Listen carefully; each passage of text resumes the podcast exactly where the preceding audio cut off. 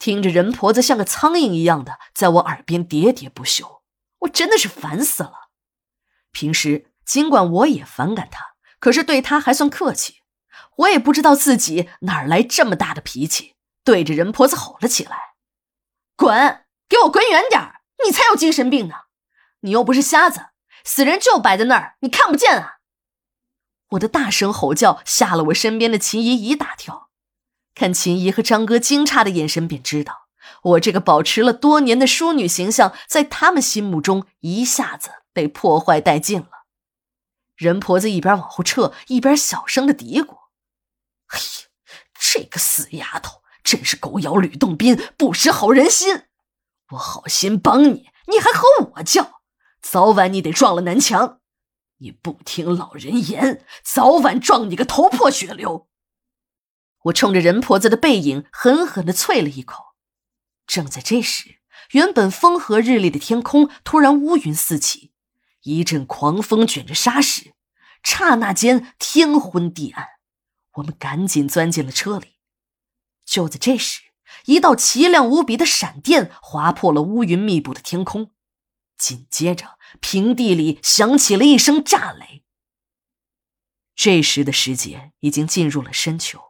雷电已经非常的罕见了，这种一个雨点不下，直接一声炸雷之后便乌云散去、艳阳高照的天气，我还真的是头一次看见。这时，人们发现，那个已经挖好的墓穴被雷电击中，炸成了一片焦土。那些个吹鼓手们像木头人一样站在了墓穴的周围，头发根根直立，手里还拿着各种乐器，一动不动。盛放英子尸体的大棺材也被雷电击开，那三长两短的棺材板齐刷刷的散开了。这时，一对老年夫妇跌跌撞撞的冲进了人群。看得出来，这两个人的年龄虽然不是很大，也就五六十岁，但身体状况确实是相当的糟糕。二老从一辆出租车上下来，到现场几十米的距离，两位老人几乎是爬过来的。两位老人一头扎在了英子的身上，放声痛哭。在老人后面不远处，虎子也站在那里哭泣着。这时我才知道，这两位老人正是英子的父亲和母亲。二位老人常年卧病在床，全靠女儿每个月汇回来的医药费维持生命。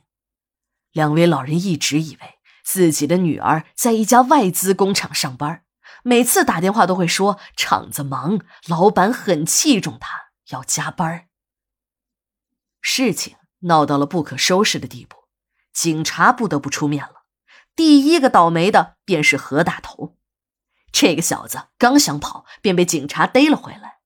这何大头一戴上手铐，便吓得尿了裤子，对着警察哆哆嗦嗦的说着：“我我认罪，我我伏法。”要不是张勇抢了我媳妇儿，我也不会想办法整死他呀。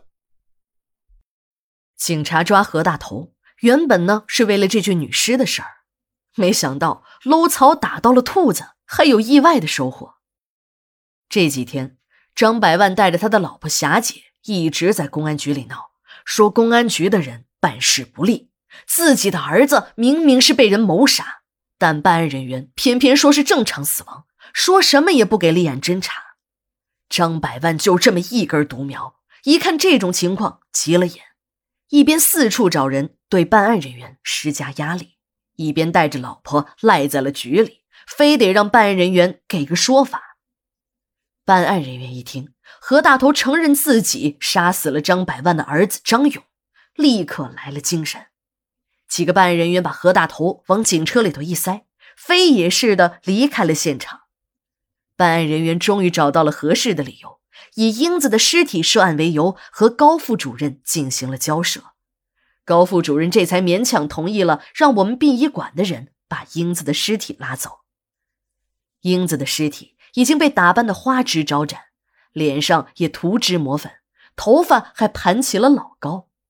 一看这种化妆手法，那应该是出自影楼的专业化妆师之手。看来。这高副主任是真想把这具女尸当成小妈娶进他们高家的门再给阎王爷替他老子招魂了。英子长得本来就漂亮，再经过这么一打扮，更徒添了几分的姿色。平静的躺在棺材板上，真的像一个熟睡的新娘。